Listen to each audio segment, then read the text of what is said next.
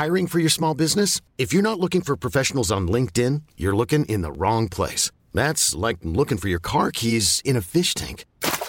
LinkedIn helps you hire professionals you can't find anywhere else, even those who aren't actively searching for a new job but might be open to the perfect role. In a given month, over 70% of LinkedIn users don't even visit other leading job sites. So start looking in the right place. With LinkedIn, you can hire professionals like a professional. Post your free job on linkedin.com slash achieve today.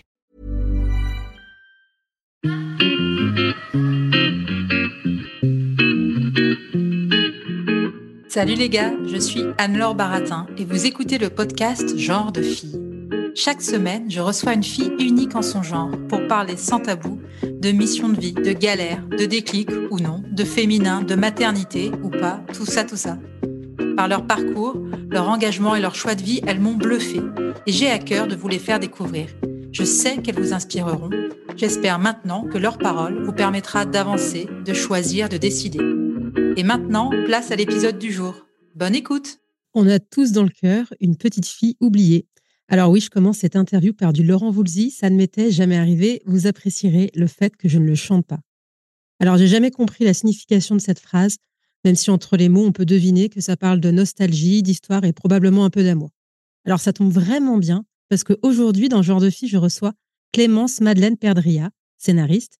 Salut Clémence. Salut. Qui va nous raconter son amour des histoires. Et puis moi aussi, un peu comme Laurent, dans mon cœur, j'en connais des personnes un poil nostalgiques, et plus spécialement une qui se reconnaîtra et à qui cet épisode est dédié. Clémence, en faisant mes recherches pour cette interview, j'ai redécouvert le terme de showrunneuse ou showrunner, un terme pas encore connu en France, mais très utilisé aux États-Unis. Est-ce que toi, tu te considères comme showrunneuse Je pense que c'est euh, un terme qui est difficile à appliquer en France parce que les créateurs de séries ne sont pas toujours euh, producteurs ce qui est le cas euh, chez les anglo-saxons et les américains. Et du coup, euh, moi, je me considère pas tout à fait comme showrunneuse dans le sens où je ne suis pas productrice des séries que je crée.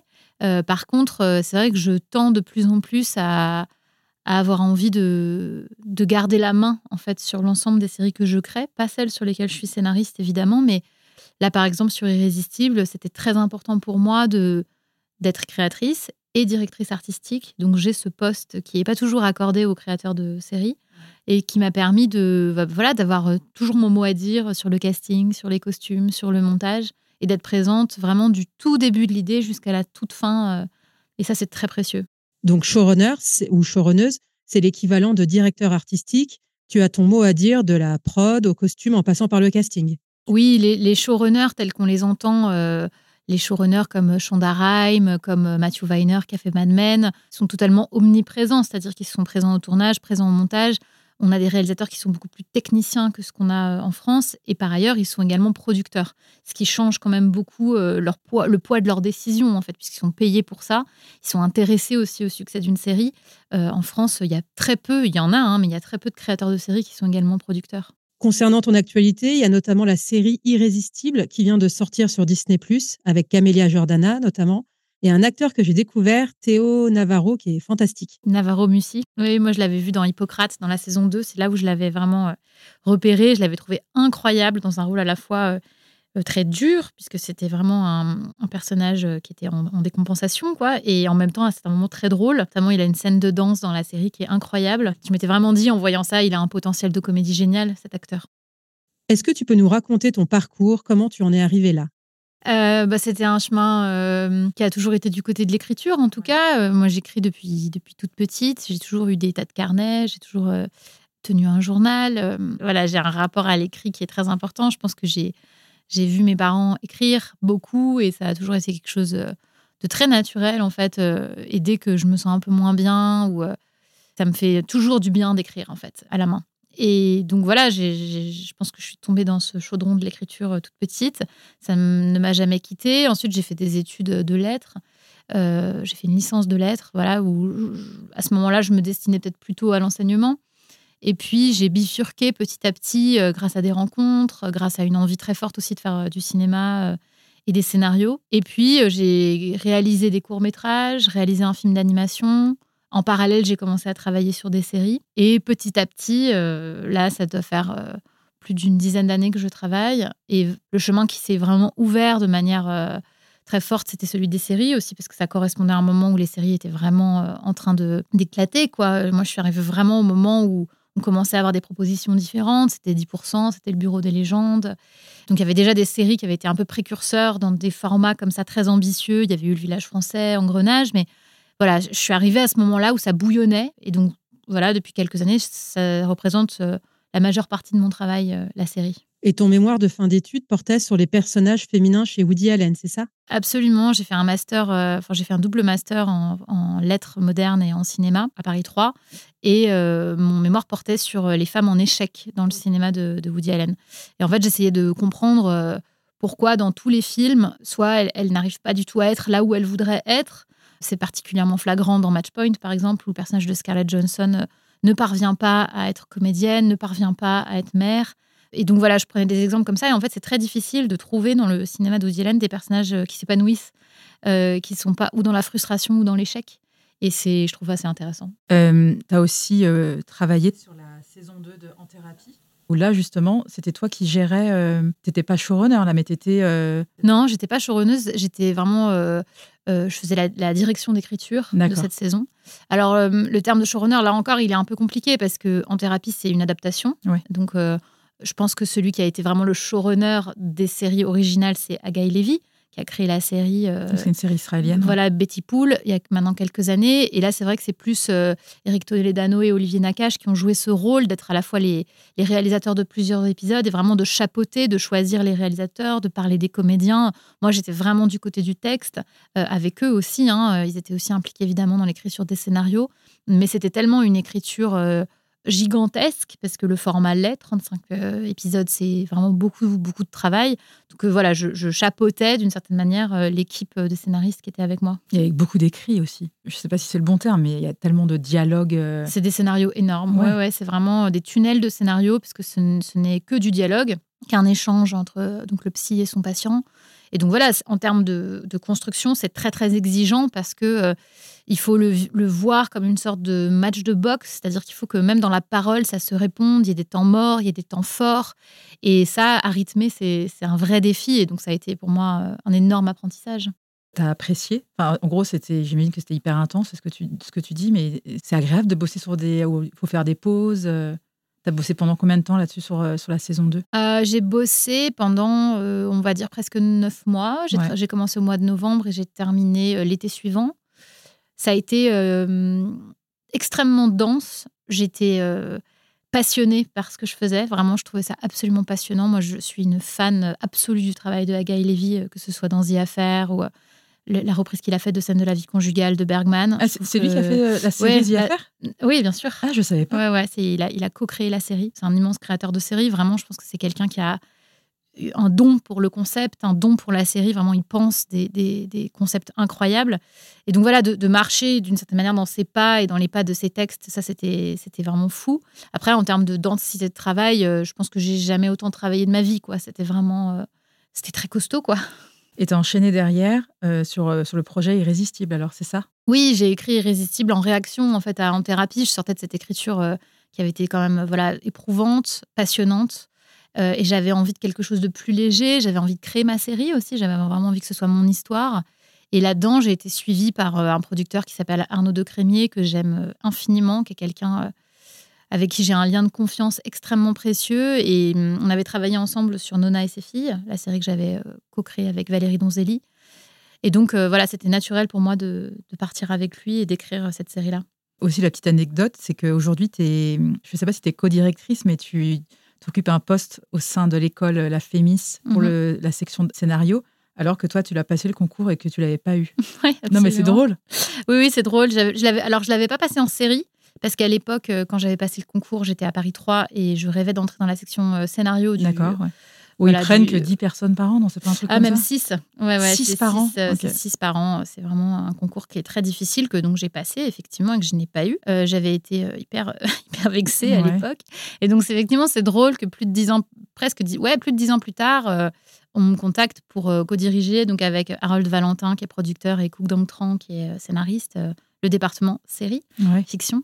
Et donc, je fais ça depuis l'année dernière et c'est hyper intéressant. Ouais, ça veut dire que vous, vous accompagnez les élèves, euh, faites des masterclass, vous leur apprenez des trucs ou c'est En fait, c'est plus du suivi. Donc, on a une promo de six élèves qui, pendant un an, arrivent euh, au début avec une envie d'un projet original et qui va sortir à la fin de l'année avec euh, un pilote dialogué et une bible de série, donc les personnages, le concept, ce qui s'y passe. Et donc, nous, tous les trois, on les accompagne sur l'ensemble de l'année. Moi, je trouve que c'est vraiment de la transmission. En fait, l'idée, c'est vraiment pas qu'on arrive euh, en disant voilà, nous, on sait tout, euh, écoutez-nous, nous sommes les directeurs du département. L'idée, c'est plutôt vraiment de les, de les accompagner, d'écouter ce qu'ils ont envie de faire et de se dire que nous, on a la chance d'être au contact des scénaristes qui feront la fiction de demain, je pense. Ouais. Ils doivent, c'est fou de se dire qu'ils sont que six. Ouais. C'est-à-dire que tu es, dans la meilleure école et en même temps que tu peux ne pas avoir fait euh, cette école et être épanoui, réussir aussi, en fait. Oui, oui, moi je crois beaucoup à ça. Moi, j'ai pas du tout eu de formation en scénario. Je me suis formée vraiment toute seule. Alors j'avais un rapport à l'écriture, ça c'est sûr, et à la littérature aussi, qui je pense est déterminant dans mon travail. Mais donc voilà, j'ai pas eu ce cursus-là. Et euh, c'est vrai qu'aujourd'hui, quand je les vois, je me dis, mais quelle chance ils ont, parce qu'ils voyagent, ils vont. Euh, voilà, ils font tout un voyage dans le nord à la rencontre des créateurs de Borgen, euh, ils vont à Tel Aviv. Enfin, C'est vraiment ils font des rencontres incroyables toute l'année. Donc, c'est un, cursus fusé voilà, en un an, mais c'est vraiment passionnant. Une des premières scènes de Nona et ses filles, euh, donc une série que tu as co-créée, c'est une femme de 70 ans. Donc, une des premières scènes, c'est une, une, femme de 70 ans incarnée par Miu Miu qui fait l'amour avec son copain. Donc, euh, merci. Moi, je n'ai jamais vu ça et je trouve ça génial de voir ça. Et ça m'a fait penser aussi au personnage dans, en thérapie dans la saison 2, interprété euh, par Eye Aidera, mhm. le personnage d'Inès, qui veut pas vraiment devenir mère, qui, a, un rapport complexe à la maternité. Mhm. Et puis tu as aussi Irrésistible, que j'ai pas encore vu, mais le personnage d'Adèle, joué par Camilla Jordana, cartonne avec son podcast. Enfin, c'est aussi quelque chose de nouveau. Enfin, un personnage, euh, elle a monté sa boîte de podcast avec Trésor. Donc, c'est quand même des personnages de femmes pas si courants dans les articles que j'ai lus sur toi, tu assumes complètement le fait d'être féministe. Alors, ton féminisme, est-ce qu'il a toujours infusé dans tes histoires? Est-ce qu'il a toujours infusé dans tes histoires? Pardon, je mange mes mots. Euh, oui, oui, oui. Je pense que. En fait, je me pose pas tellement la question. Ouais. Je me dis pas, euh, oh tiens, si je faisais quelque chose de féministe. C'est juste que j'ai envie de parler d'histoires qui sont contemporaines, qui me touchent. Et surtout, j'ai envie de représentation de femmes euh, qui me manquent. Et je crois que c'est ce que j'essaye de faire dès que je peux euh, dans les séries sur lesquelles je travaille, ça me vient de façon assez, assez naturelle en fait. C'est vrai que je pense que c'est un féminisme voilà qui, qui, va du côté de la psychologie aussi des personnages, essayer vraiment de les comprendre, d'être avec elles. Euh, et c'est vrai que moi, quand j'ai commencé à discuter, donc l'idée de Nona et ses filles était celle de Valérie Donzelli. Et tout de suite, ça m'a passionnée. En fait, je me suis dit, mais qu'est-ce que c'est que cette histoire de, corps captif, euh, d'une femme de 70 ans qui pense qu'elle est enfin tranquille, euh, qu'elle a plus la question euh, voilà de la maternité, qu'elle peut s'éclater avec son amoureux, que ses filles sont parties, que ses filles vont bien, qu'elle est grand-mère plusieurs fois. Voilà, ça lui retombe dessus en fait. Et donc ça, il y a tous les paradoxes qui arrivent et ça donne des conversations qui sont qui sont passionnantes. Et en fait, moi je j'ai très envie de faire ça dans mon travail, en fait, d'avoir des nouveaux personnages de femmes, c'est tout ce qui m'intéresse. Et d'ailleurs, euh, des nouveaux personnages d'hommes aussi, parce que euh, dans Irrésistible, c'était important pour moi d'avoir un, garçon qui pleure, un garçon qui verbalise des choses, un garçon euh, qui, à certains moments, est lâche, mais pas seulement. Enfin voilà, je pense qu'on peut aussi parler différemment des hommes. Oui, complètement. Euh, justement, Irrésistible vient de sortir. Euh, comment est l'accueil euh? Bah, L'accueil est, chouette. Là, le, au moment où on parle, la série est sortie depuis six jours. Donc, c'est encore un peu tôt pour savoir connaître la réception. Ce qui est sûr, c'est que je reçois beaucoup de messages. Je pense aussi que ça surprend sans doute un peu les gens que le format de la rom-com, qui est un peu balisé, qu'on connaît un peu, puisse être aussi, je crois, moderne. Moi, ce que je dis beaucoup, c'est que l'une de mes inspirations, c'est Coup de foudre à Notting. Et je trouve qu'on parle pas assez du fait que Coup de foudre à Notting Hill est moderne, en fait, et que c'est un film où on a une femme puissante, une femme riche, une femme connue. En couple euh, En couple, euh, qui n'est pas disponible, et un petit libraire euh, qui a du mal à trouver ses mots. Et je trouve que ça, c'est assez moderne, en fait, comme représentation. Alors, on, on le prend toujours sous le prisme de l'amour, mais de la même manière que je pense que Titanic est un film assez féministe, en fait, je crois qu'il y a des éléments dans les rom-coms où les femmes sont puissantes, et c'est très agréable. Et même si parfois c'est un peu considéré comme un sous-genre, moi, j'ai adoré m'attaquer à ce, genre-là. Tu dis aussi dans, dans, une interview, et ça m'a beaucoup plu, parce que moi aussi, c'est un personnage qui m'a énormément marqué, c'est euh, Phoebe Waller-Bridge, qui est euh, la créatrice d'une série qui s'appelle Fleabag. Et c'est notamment la saison 2 où il y a toute une. Alors, j'ai pas envie de spoiler pour ceux qui ne l'ont pas vue. J'ai adoré cette série euh, qui m'a énormément marqué, et je crois que toi aussi. Dans, dans cet article, tu dis Cette saison de Fleabag m'a beaucoup marqué Quand je l'ai vu, je me suis dit que c'était possible en fait de faire 30 minutes avec de la profondeur, des sentiments et en même temps ce bonheur de spectateur. C'était vraiment un exemple important. Ah oui, le travail de Phoebe Waller-Bridge, il est, il est déterminant pour moi. Enfin, c'est vrai que quand j'ai vu euh, Fleabag et vraiment surtout la saison 2, j'adore la saison 1 aussi, hein, mais la saison 2, je trouve que voilà, il y a un, tout, tout un arc de rom-com qui est génialissime. Avec le Hot Priest. Et avec Hot Priest, ouais. et, et, voilà, c'est extrêmement fort, c'est extrêmement euh, fin aussi. C'est de l'humour anglais euh, comme j'adore aussi. Voilà, après, je pense qu'il y a quand même eu d'autres séries qui ont été importantes en 30 minutes, euh, qui n'est pas un format facile parce qu'on l'associe quand même beaucoup à la sitcom, à Friends et tout ça. Et moi, je, sais aussi que j'ai été très marquée par Girls de Lena Dunham, qui est pour moi un format que je trouve incroyable. Euh, aussi parce qu'il y a des moments qui sont très drôles, des moments qui sont très dramatiques. Donc j'étais un peu bercée par, euh, par tout ça, mais c'est sûr que Fleabag, c'est génial. Est-ce que quand on présente un projet comme toi, tu l'as fait pour toutes ces séries, tu as l'impression qu'on t'a toujours dit oui? Est-ce que les gens sont parfois frileux sur certains sujets? Est-ce que, alors je ne sais pas, quand on présente un projet, c'est par rapport à des producteurs ou euh, tu as des gens qui te suivent dès le début euh, Est-ce qu'il faut batailler? Est-ce qu'il faut avoir fait ses preuves? Euh, Est-ce que quand on a Camilla Jordana, bah, c'est plus facile de pouvoir monter son projet, tu vois? Bah, ce qui est certain, c'est que moi, je pense que j'ai autant de projets qui se sont pas faits que de projets qui se sont faits, peut-être même plus. euh, donc j'ai un petit dossier archive sur ah, mon ordinateur où il y a pas mal de trucs euh, qui ont pas vu le jour en fait, parce que les projets euh, sont arrêtés pour tout un tas de raisons, parce que c'est pas le bon moment, parce que c'est pas le bon format, parce qu'on trouve pas le bon diffuseur, parce que une fois qu'on a trouvé un producteur, donc déjà ça c'est la première étape, il faut trouver un diffuseur, donc quelqu'un qui vraiment s'engage sur la série, sachant que cet engagement peut bouger. Euh, nous, euh, avec Valérie Donzelli, on a eu, on a mis six ans avant de faire Nona et ses filles. Ça a été une une aventure très longue parce que la série faisait très peur aussi, parce que c'était une série donc sur le corps d'une femme de 70 ans. Il y avait, je pense, une, une vraie crainte de quelque chose qui aurait pu être un peu dégoûtant. Donc ça a été euh, difficile à certains moments d'encaisser ça aussi. C'était parfois un peu décourageant. Six ans, ouais, faut, il faut y croire. Bah, on y croyait, on y croyait très fort. Valérie avait une énergie extraordinaire. On n'a pas travaillé à plein temps pendant six ans. Il y a des moments où on sur d'autres choses. Moi, c'est pour ça que je travaille tout le temps sur plein de choses à la fois. Et c'est ce que je conseille de faire à, tous les jeunes scénaristes que je croise. C'est que si on n'a qu'un projet, au moment où il se casse la figure, c'est dur parce qu'on se retrouve face au vide. Alors que quand on en a deux, trois autres à côté, voilà, ça avance de façon euh, parallèle en fait, et, ça c'est quand même bien.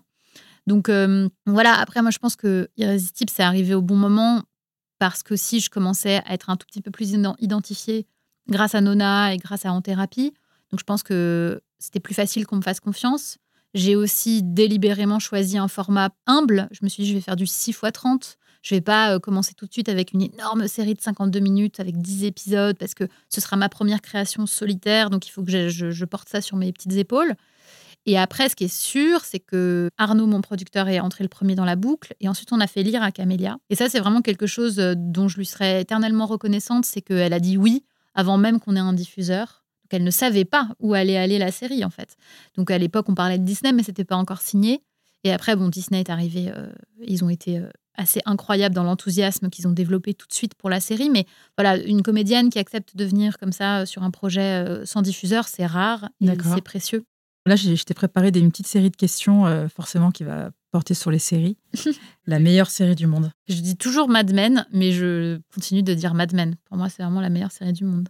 Donc moi, si je l'ai commencé, tu, penses qu'il faut que je la continue euh, Je l'ai commencé il y a quelques années et après j'ai arrêté, je sais même plus pourquoi. Je pense que c'est une série qui est difficile d'accès. D'accord. Ça m'étonne pas du tout que ça demande d'y retourner plusieurs fois, mais euh, c'est extraordinaire.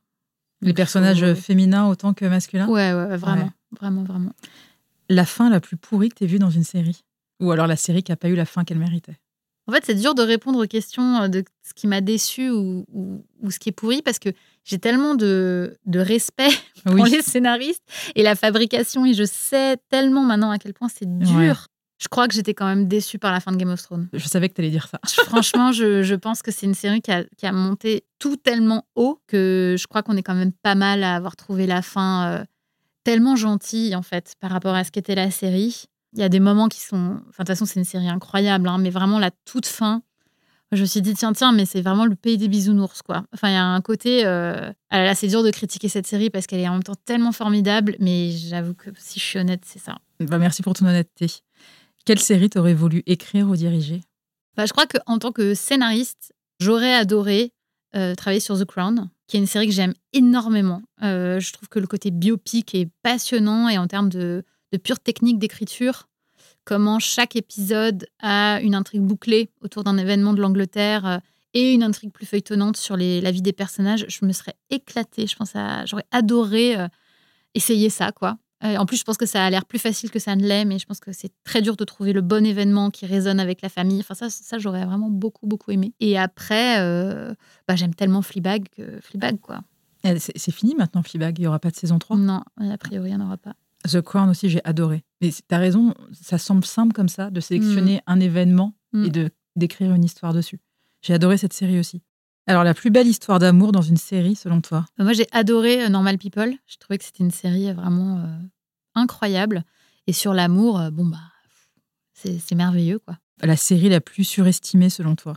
Surestimé. Ou une série qui a touché beaucoup de monde autour de toi et toi qui t'as laissé de marbre? Pas- je vais pas me faire des amis, mais euh, moi, j'avoue que je passe totalement à côté de Breaking Bad, qui, je pense, est une, excellente série. hein. D'ailleurs, c'est une série, euh, la série préférée de plein de gens. Mais moi, la thématique qui tourne en fait autour de la de la revirilisation de cet homme finalement parce que la série ne parle que de ça c'est comment je me revirilise par le mal euh, par voilà ce- cette espèce de, de solution qu'il va trouver qui est un peu extrême mais qui est donc ce qui fait le sel de la série moi ça ne m'intéresse pas du tout donc c'est vrai que dès que j'essaye au bout de trois épisodes je ça, ça, ça m'intéresse pas. Je pense vraiment que c'est une très grande série, mais j'avoue que je passe à côté. Ouais, t'as pas accroché. Non. Et le personnage féminin dans une série qui t'a le plus touché Oh, bah, je crois que si je reste dans mes, mes grands amours, le personnage de Joan dans Mad Men est dingue. C'est vraiment quelqu'un qui traverse tellement de choses au fur et à mesure des, des saisons, euh, la réussite, l'humiliation, le viol. Enfin, c'est vraiment une, une- un personnage féminin que je trouve extraordinaire.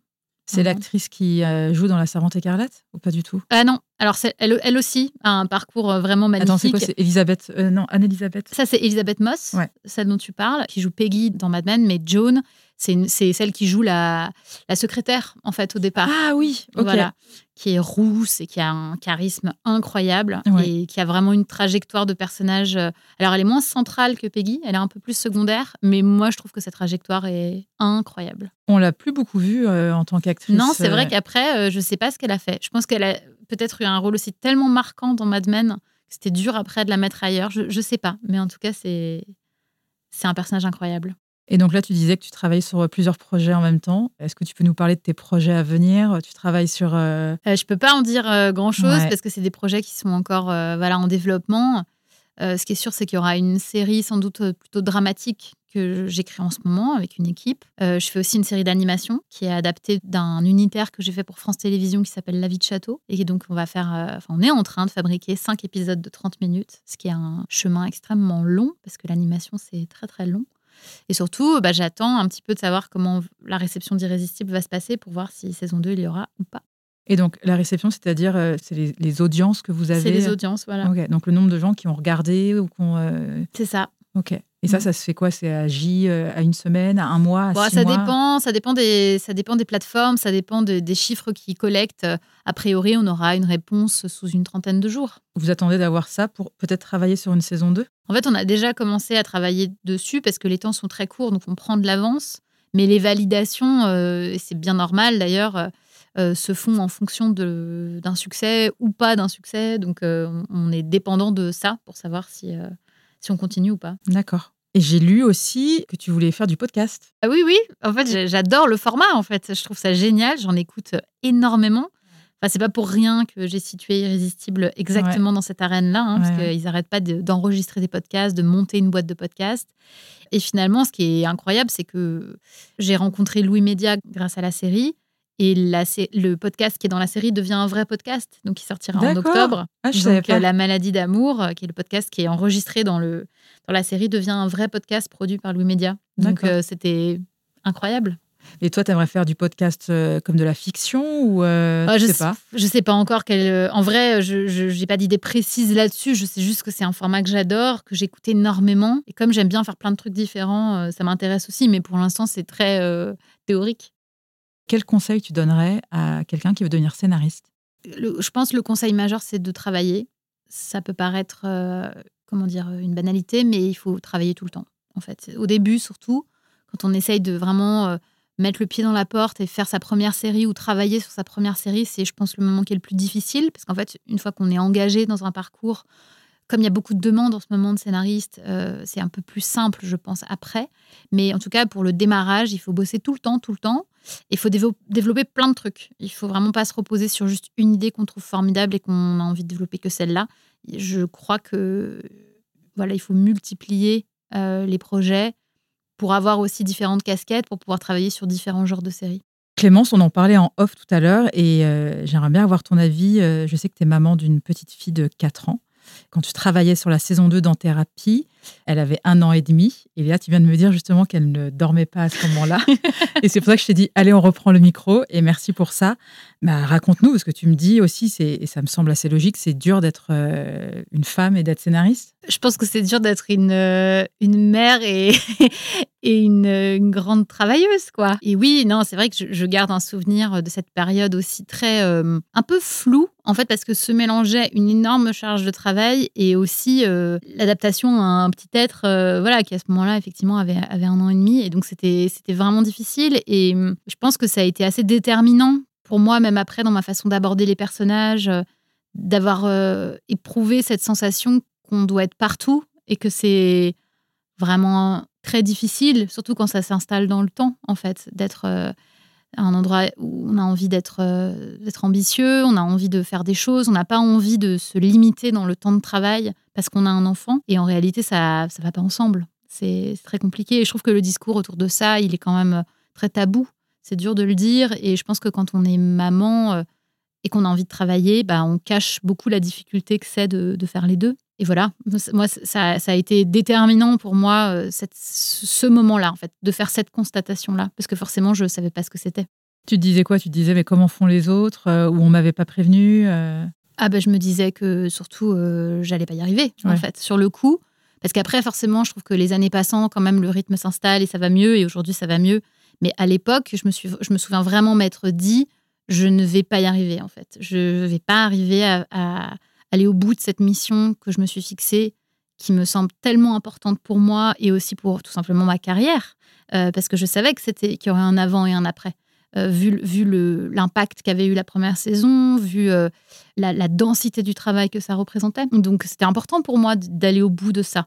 C'est pas vrai que je ne m'en rendais pas compte. En fait, je savais ce que j'étais en train de faire et je voulais vraiment le faire. En fait, j'avais une, une, volonté très forte, mais j'avais aussi envie d'être avec ma fille, de la comprendre, de passer du temps avec elle. Et donc c'était un tiraillement perpétuel. Et c'est ça que je trouve dur en fait dans la maternité avec beaucoup de travail, c'est cette sensation de tiraillement perpétuel entre l'envie de de passer du temps dans un métier qui passionne et un enfant qui passionne aussi. Un des derniers tabous aussi à faire tomber, c'est d'assumer et d'accepter le fait d'être très bien entouré ou de se faire aider ou de passer moins de temps avec ton enfant. Euh. moi, c'est quelque chose que j'ai ressenti euh, aussi, euh, bah, pas pour le même métier, mais de, de te dire c'est hyper dur. Moi, on m'avait pas prévenu mmh. comment, on fait quant à la fatigue qui s'accumule en plus au fait. Mais moi, j'ai pas trouvé encore la solution de l'aide, j'en ai, mais ça ne retire pas mon sentiment de culpabilité. Ouais. Ah, t'as un sentiment de culpabilité Permanent. D'accord, ouais. ouais, ouais, permanent. J'ai sans cesse la sensation que je ne passe pas assez de temps euh, avec mon enfant et que j'en passe trop sur mon travail et que même parfois, euh, et ça c'est vraiment une sensation que je pouvais avoir à certains moments d'écriture très dense, sur euh, Irrésistible, comme sur En thérapie, comme sur Nona, d'être avec elle et en même temps dans ma tête d'être complètement dans mon travail et donc de pas tout à fait être avec elle en fait, puisque j'étais en sa présence, mais dans mon esprit. Et c'est là aussi où le scénario peut avoir quelque chose d'assez terrible, c'est que ça nous hante. Et quand on bloque sur une situation, sur des personnages, on y pense, on y pense, on y pense. Et donc moi, j'avais l'impression d'être double, c'est-à-dire d'être complètement euh, en présence de mon enfant, mais dans ma tête totalement happée par mon travail. Et je pense que cette sensation-là, elle est, elle est compliquée. Et tu penses que les pères scénaristes euh, ont les mêmes problèmes euh euh, Oui, sans doute. Mais j'ai la sensation, mais peut-être qui est fausse, que les hommes se trimballent moins cette sensation de culpabilité. Parce qu'il est plus admis qu'ils ont du travail et qu'ils passent pas forcément énormément de temps avec leurs enfants. Alors c'est un peu une généralité et je pense que ça bouge et que ça bouge heureusement beaucoup. Mais quand Ils- même. Ils cloisonnent euh, plus facilement. je- Oui, et je, je crois qu'ils sont moins euh, poreux à cette culpabilité parce qu'ils n'ont pas été élevés dans cette culpabilité-là non plus. Alors que nous, c'est vrai qu'on se trimballe quand même beaucoup ça. Alors j'espère que ça va aller en s'arrangeant. J'espère que. Enfin, je pense voilà, que, ça, que ça bouge. Mais malgré tout, quand je, pa- je parle de cette sensation de culpabilité avec mes amis, j'ai la, la sensation que ça a plus d'écho chez les femmes que chez les hommes. Moi, ça me rappelle, tu sais, tu as une étude qui a été faite euh, sur les couples, enfin sur les parents euh, pendant le Covid, où en gros, euh, quand tu avais les deux parents qui travaillaient, tu avais les, les femmes qui avaient tendance à laisser la porte ouverte, et les, les- les mecs ont aucun problème à fermer la porte. euh. les mères ont peut-être peut plus tendance à dire non, mais je laisse la porte ouverte au cas où, à être disponible. Moi, je Mm. pense qu'il y a aussi un truc sur la, la disponibilité, mais euh, Oui, oui, bien sûr. C'est, euh, Il y a encore énormément de travail là-dessus. euh, Et moi, je sais qu'à titre personnel, j'essaye aussi de travailler là-dessus. J'essaye de me débarrasser de ce sentiment de culpabilité parce qu'en réalité, il est assez vain. Enfin, à part me créer des angoisses, voilà. Mais, mais c'est pas toujours quelque chose sur lequel j'ai beaucoup de prise. tu as encore de beaux personnages féminins à, à nous écrire euh, pour la suite. Voilà. Merci Clémence. Merci. Merci d'avoir écouté cet épisode, j'espère qu'il vous a plu. Si c'est le cas, partagez-le autour de vous et sur les réseaux sociaux. N'hésitez pas non plus à laisser un avis positif à propos de Genre de Filles sur vos applications de podcast. Pour ne rien manquer de Genre de Filles, suivez-moi à Anne-Laure Baratin sur Instagram. Si vous avez des compliments, des critiques ou des réflexions, n'hésitez pas. Merci à Marvin Marchand pour la musique du générique. Bonne semaine et à très vite. Salut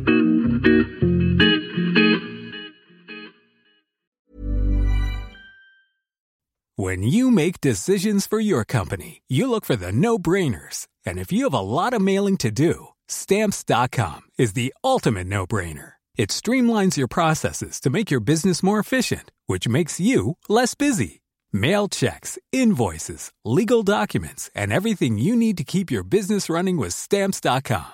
Seamlessly connect with every major marketplace and shopping cart. Schedule package pickups and see your cheapest and fastest shipping options from different carriers. With rates up to 89% off USPS and UPS rates. And with the Stamps.com mobile app, you can take care of mailing and shipping wherever you are. Make the same no-brainer decision as over 1 million other businesses with Stamps.com. Sign up with Code PROGRAM for a four-week trial, plus free postage and a free digital scale. No long-term commitments or contracts. That's Stamps.com. Code PROGRAM.